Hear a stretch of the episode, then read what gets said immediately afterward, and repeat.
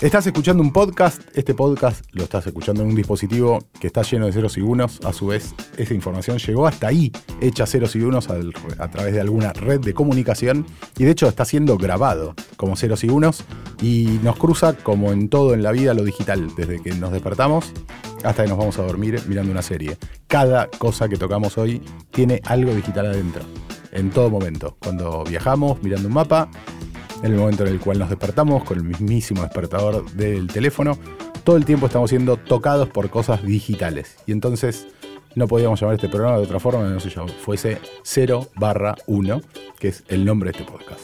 Mi nombre es Mariano Wexler, soy un nerd que fue una granja de recuperación, sé programar hace muchos años, tengo una empresa de software, enseño mucho, me dediqué a enseñar durante 27 años y por eso también me gusta difundir lo más que puedo y traer mucha más gente a este mundo porque está lleno de muy lindo trabajo. Y estoy acá con Ramiro y con Feli que se van a presentar. Yo soy Felicitas Carrique, soy periodista, si eso sirve para algo en este programa, y voy a ser el hada de la modernidad de estos dos señores que me acompañan acá. Por favor, Ramiro. El, el- helada de la modernidad va a ser, porque va a estar muy fría, digamos, por eso va a ser helada de la modernidad. Mi nombre es Juan Ramiro Fernández, eh, soy también periodista, eh, soy creador de contenidos, soy coso. A esta altura de partido uno... Cuando, te, te voy a decir algo, Feli, vos que sos más joven, cuando superas los 50 llega un momento que te cuesta mucho decir que sos. Sos coso. Así contestás en los formularios del aeropuerto. Es Coso. muy, es muy difícil. es- Coso, porque Coso. es coso. En soy LinkedIn. coso. Pero soy solamente Ramiro Fernández, coso. Coso. Claro. Pero soy solamente el 33% de este coso. El 66% que resta son justamente Otros Mariano. dos- Otros dos cosos. Otros dos cosos. Sí, Así que bienvenido. Casi habría que llamarse coso. Coso. No, pero no se llama coso, se llama 0 uno. barra 1. ¿Y qué vamos a intentar hacer? Y entender cómo funciona todo este mundo digital, que como decíamos antes nos cruza en la vida constantemente, a través de entenderlo desde lo social, desde las noticias, desde lo tecnológico. ¿Para qué? Para que entendamos mucho más en qué planeta vivimos. Espera, espera, tenemos un llamado de un oyente en un podcast. es un Esto podcast. es- No, no, no, no, No, no puede hay oyentes. Bueno, No pero Pero tenemos. además nunca salió al aire esto. Es rarísimo, pero tenemos el primer llamado de un oyente con una consulta. Lo que es la computación. Wow. Hola chicos, ¿qué tal? Habla Harry y quería dejarles una pregunta. Eh, me preocupa este tema. ¿A Mark Zuckerberg le importa la foto que sube mi tía desde las Toninas? ¿Por qué le importa a Mark Zuckerberg? ¿Qué le importa a Mark Zuckerberg la foto de mi tía en las Toninas? Gracias, un abrazo y éxitos. ¿Qué pregunta? ¿Le importa la foto de la tía? Yo ya te, ya te digo, yo tengo una visión dogmática del asunto. No, a Mark Zuckerberg no le importa la foto de la tía de Henry en las toninas, sentadita en el borde de la pileta, en el borde del mar, haci- haciéndole chapa chapa por las partes de las cachas. Lo siento, esto yo sé que puede ser un, golpe para, el ego de la tía de Henry, pero no, a Mark no le interesa esa foto. ¿Y qué le o sea, ¿y por qué le interesa tanto que subamos fotos? Porque la verdad es que lo que más impulsan a hacer es que les dejemos la mayor cantidad posible de datos. Y acá viene la pregunta es, ¿qué es lo que, qué es lo que vende Facebook? Y ya lo hemos hablado mil veces. Lo que vende es eh, a nosotros. Ah, Esa es una linda historia que siempre te cuentan, ¿no? Dice, bueno, en una relación comercial hay alguien que vende algo, alguien que compra algo y en el medio hay un producto. Bueno, si el que vende, vende espacios publicitarios y es cualquiera de todos los medios inmensos digitales, y del otro lado hay una compañía que compra, ¿cuál es el producto? Bueno, el producto somos nosotros. Pero lo que vende, y ahí va una vez más, no es que nos venda a nosotros, no es que vende fotos de la, de- de la tía de Henry. Sí, igual como que no, es- no sé si lo sigo. Para mí sí le importa la foto de la tía de Harry en las Toninas. Ah, ok, yo estoy diciendo Henry todo el tiempo de Harry, pero Claro. no importa. Bueno. no importa. Respetá al Pero primer oyente que tenemos, te lo pido No por me, favor. no me Un importa. oyente, No- identificalo. Odio a los oyentes, odio a todo el mundo. Los datos son oro, identificalo. Claro. Ok. Eh, por, eso, por, eso, por básicamente yo no soy Zuckerberg, digamos. Yo creo que a Mark Zuckerberg sí le interesa la foto de ¿Por la qué? tía Emilia en las Toninas. ¿Por qué? Porque la foto de la tía Emilia en las Toninas no es una, no es una hermosa imagen de una señora en bañador en la playa, pero son millones y millones de datos. En bañador. Las generaciones nuevas Sí, dicen bañador. En bañador. No quiero entender No, eso. que es bañador, como digamos, dicen ¿qué, las qué es un bañador? no sé. Le dicen bañador, ok, bien. Una señora en bañador. No sé, no, no quise asumir que usara bikini, que usara enterizo. Claro, Ah. un bañador, Bañador. punto. El, el- el- el difícil mundo de la corrección política. Pero bueno, entonces el señor en bañador que está, eh, dice. La foto de la señora en bañador representa miles de datos sobre la señora en bañador. en las Toninas? Por ejemplo, para empezar, ya sabemos dónde vacaciona. Las Toninas. Segundo, sabemos cómo se llama. Probablemente también sepamos cuántos años tiene. Sabemos quién se la likeó. Sabemos. Eso es lo que entrega la foto. Bueno, la información de la tía Olga, y ahí ya es otro tema. Y ahí, Ah, va, bueno. y ahí va va la cosa. Y ahí va la cosa. ¿Le interesa la foto o le interesa la información que le brinda la interesa foto lo que para su negocio? eh, lo que se extrapola de la foto. Bueno, pero no hay otra forma de extrapolarlo que no sea esa Viendo foto, la foto, y pero esa digo es, interacción. no le interesa la tía, no le interesa la foto, no le interesa ni siquiera el hecho de que la tía haya ido ahí y que sea la tía de Harry, sino le interesa entender dónde va la gente simplemente por una cuestión comercial. Digamos, lo que hay que entender es que todo el tiempo estamos siendo, digamos, impactados por publicidades online. Todo el tiempo en todos lados. ¿Qué publicidad ves vos? Depende mucho de cuáles son tus comportamientos online. Entonces, si ellos saben que tu tía fue a las toninas, encuentran correlación con ciertas publicidades que te van a mostrar específicamente a vos, que hay mucha más probabilidad que vos le pongas un clic a eso, le pongas un tap con el dedo y saltes a lo que a ellos sí les genera negocio. Y esa es la industria digital, la parte de publicidad digital. Bueno, pero justamente la forma que tiene Mark Zuckerberg para ofrecerle, para ofrecer este servicio de publicidad es que nosotros voluntariamente querramos compartir esa información. Nosotros voluntariamente está no el nos truco vamos. de la red social. Exacto, yo voluntariamente no me voy a sentar a llenar una planilla que dice nombre tía Emilia, lugar de vacaciones Las Toninas. Pero sí voy a querer subir esa foto para que mis amigos envidiosos del trabajo sepan Sí. que estoy vacacionando. El punto también es entender que las fotos tienen eh, información también. O sea, cuando vos subís una foto en línea desde un teléfono, esa foto tiene Sí. información del lugar donde fue sacada, salvo que vos específicamente la elimines. Probablemente tenga información del tipo de teléfono con el No, que saben fue. con qué teléfono O sea. Saben un montón de cosas que hace que te puedan perfilar. Ahora, la pregunta sería equivalente a, che, a los chicos de Google, a Larry y a Sergey, ¿les importan los textos que vos tenés? O sea, ¿te leen los mails en Gmail? No. Sí, Sí, los, sí. sí, sí, pero no. acá viene, bien. acá- Sí acá- leen los mails, pero no los lee una Y, persona. a- y acá viene lo interesante. Y acá donde se escucha el na, na, na. O sea, Nos leen, sí. Nos escuchan, también. También. Nos identifican, dicen que no. Y fíjate que el dicen es el Claro, por lo menos ellos dicen no, nosotros no estamos identificando a la persona, lo único que necesitamos son, es dato duro de ese, de ese elemento. Digamos, no me importa lo que vos escribís en el mail, quiero entender a qué te referís para ponerte publicidades relacionadas con eso. Pero qué le estás escribiendo a la, a la otra persona no me interesa. Pero Ahora, y ahí está el punto. Si yo te escribo a vos un mail con chanchadas.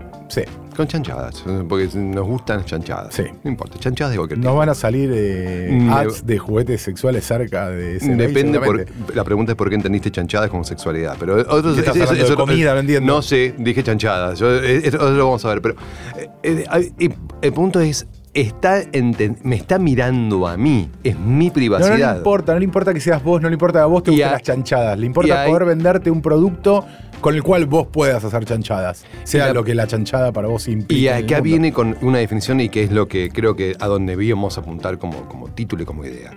La privacidad hoy. ¿Cuál es el límite de lo privado y cuál es el límite de lo público? Ve, para mí está madurando eso, ¿eh? pero quiero la opinión de la gente ¿Existe joven. la privacidad? O sea, miren una, una cosa. Una vez, a- ambos, yo- ambos, miren esto, ambos creo que tuvieron tuvieron una suerte de viajar al exterior, ¿no? Sí. ¿Qué es lo que carece de... ¿Qué cosas no hay en los edificios y casas del exterior que hay en Argentina?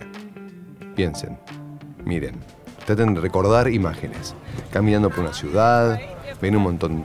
van- imagínense que están caminando por Manhattan, están caminando por New Jersey, están caminando por Estoy tratando de Amsterdam. descartar cosas, digo, ¿tienen portero eléctrico? Portero digo, sí, eléctrico. tiene. No, sí tienen también. ¿Tienen? Entonces, solamente... Entonces van... One, ponele. Sí, no les, Zaguán, fíjense que no les dije ni en Cámaras, Madrid ni eh. en Francia. ¿eh? Esos lugares tienen. Pero estamos hablando... Bidet. No, eh, bidet, importante, importante cosa el bidet. Rejas. Yo no soy amigo No, del bidet, pero no, otra cosa. No. ¿Qué es lo que tienen? Persianas. ¿En No hay, York no hay persianas? No. Y eso que hace frío, ¿eh? En el mundo anglosajón no hay persianas. En Holanda no hay persianas. En Estados Unidos no hay persianas. ¿Por qué no hay persianas? ¿Por qué no les interesa la privacidad? No, porque viene en un concepto de privacidad anglosajón que es, es un, concepto de privacidad protestante. ¿por qué tendría que poner yo persianas Claro, o, no me mires incluso vos. cor- no, o incluso cortinas? Porque lo que yo estoy haciendo debería ser ocultado. Si yo soy un ser de luz, una persona de bien, una persona que no, hace tengo chanchadas. ¿Por qué poner una cortina? Exactamente. Entonces, fíjense cómo en el pasado vos tenés que privacidad es igual a moral. O sea, la ausencia de privacidad es igual a moralidad. Ahora, sin embargo, nosotros nos criamos, cuando digo nosotros me refiero a mí, que soy un señor grande de 52, me crié con el concepto de que hay cosas que son privadas y cosas que son públicas. Sin embargo, vos, Feli, que tenés 14, 13, ¿qué edad tenés? Sí, 15 mi- y medio. Más o menos. Entonces, ahora ustedes se crían y son la primera generación en donde la privacidad se transforma en una privacidad porosa. Fíjense, yo voy a contratar a alguien y lo que hago, que automáticamente hago, No sé si necesariamente diría privacidad porosa, pero sí se convierte en un elemento de cambio. No, pero... Es decir, yo- Es, es yo- porosa, es porosa porque yo miro, yo puedo conocerte a vos más y puedo saber... eh, Este, Más cuáles que son antes, tus seguro. gustos y te puedo si vos estuviste el fin de semana en una fiesta de descontrol de cerveza y alguien te sacó una foto mamada y te tagueó esa, digamos, y vos incluso no lo ves tan mal, decís, "Ah, qué divertido". importa, claro. Y, y sin embargo, mi generación sí. Y a tenemos, eso me y refiero. tenemos otra concepción. Ningún millennial va a juzgar a otra persona por subir una foto borracha y no contratarla Bueno, para es un trabajo. Yo, creo que embargo, ahí. juzgo, Y vos claro, sí. bueno, es que Obvio. yo creo que ahí hay un tema de evolución de la privacidad. O sea, no es lo mismo ni por diferentes zonas geográficas. O sea, de hecho, recién vimos, no tienen las cortinas por eso. Entonces, en diferentes lugares del mundo la privacidad ya significaba otra cosa, con lo cual no hay un concepto único de privacidad.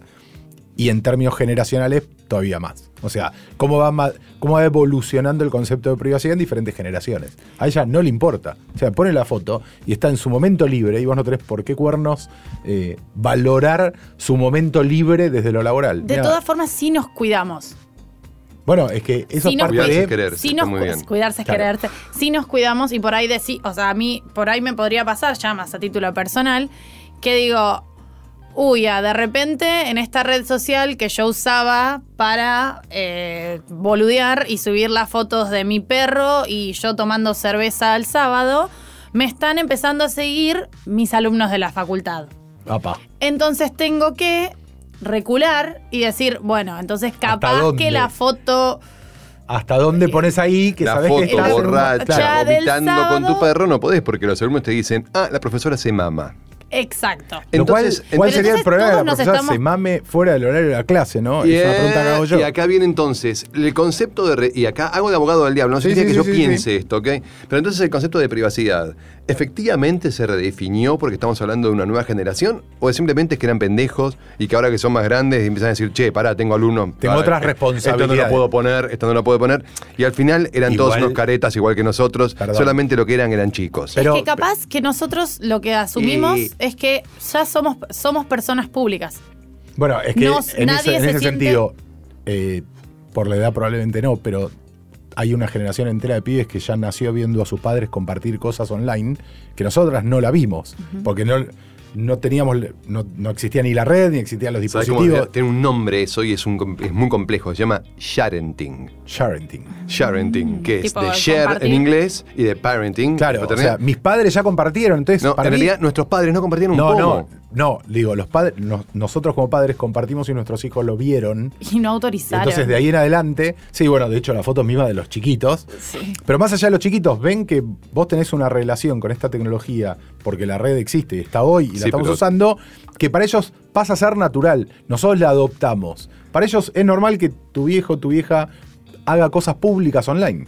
Bueno, la evolución de eso es inevitable, porque Lo ellos. interesante va a ser cuando tus hijos sean más grandes. Te van a preguntar, ¿te acuerdas cuando éramos chicos nosotros que nos ponían unas fotos donde ponían varias fotos nuestras de bebé y te agarraban, te daban ante- anteojos falsos, un No, teléfono? olvidate, hay una foto, seguro hay una foto desnudo de cada uno de nosotros en el mundo. en alguno en con papel, culito para arriba. Indefectiblemente. Ok, ahora, eso mismo quedaba en el living de casa. Nosotros como padres, como generación, están haciendo ese sharenting. ¿Qué va a pasar cuando esos chicos sean grandes y van a decir, oye, pero ¿cómo se te, ¿en qué cabeza cabe que vos Lo que pongas va a esa pasar es lo foto? mismo de siempre, que en algún momento nos van a putear, pero eso es inevitable, ¿eh? en cualquier Bueno, otro aspecto de la vida. Sí, pero la, la foto nene, la, la foto simpática, el video del meme del nene que está comiendo fideos y se va quedando dormido y planta la cabeza. Es decir, ese nene no va a decir ustedes son una falta de respeto Por suerte no va a conocer que todos vamos a tener 15 segundos de fama y te, te van a decir, más ya me los consumiste. Es que lo que pasa es que en el futuro no vamos a tener 15 segundos de fama. En el futuro todos vamos a tener 15 segundos de, de- de anonimidad. Claro, ese, es el esa- futuro. ese es el tema. ¿Por Y qué? ahí va un poco más a mi punto, que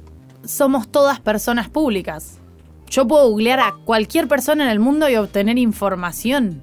No es que solo busco al famoso y al que voluntariamente es público porque le beneficia su No, y en carrera. ese sentido hay mucho que se está laburando desde, desde organizaciones, estados. De hecho, la Comunidad Económica Europea hizo que todos sepamos que ahora todos usan cookies. Porque en realidad eso es en respuesta al GDPR, que es una norma de cuidado de datos que inventó la comunidad europea. Entonces, ahora nos ponen ese cartel. Este sitio usa cookies, ok, todos cruz, cerramos y chau. Ahora, ¿qué buscan ellos?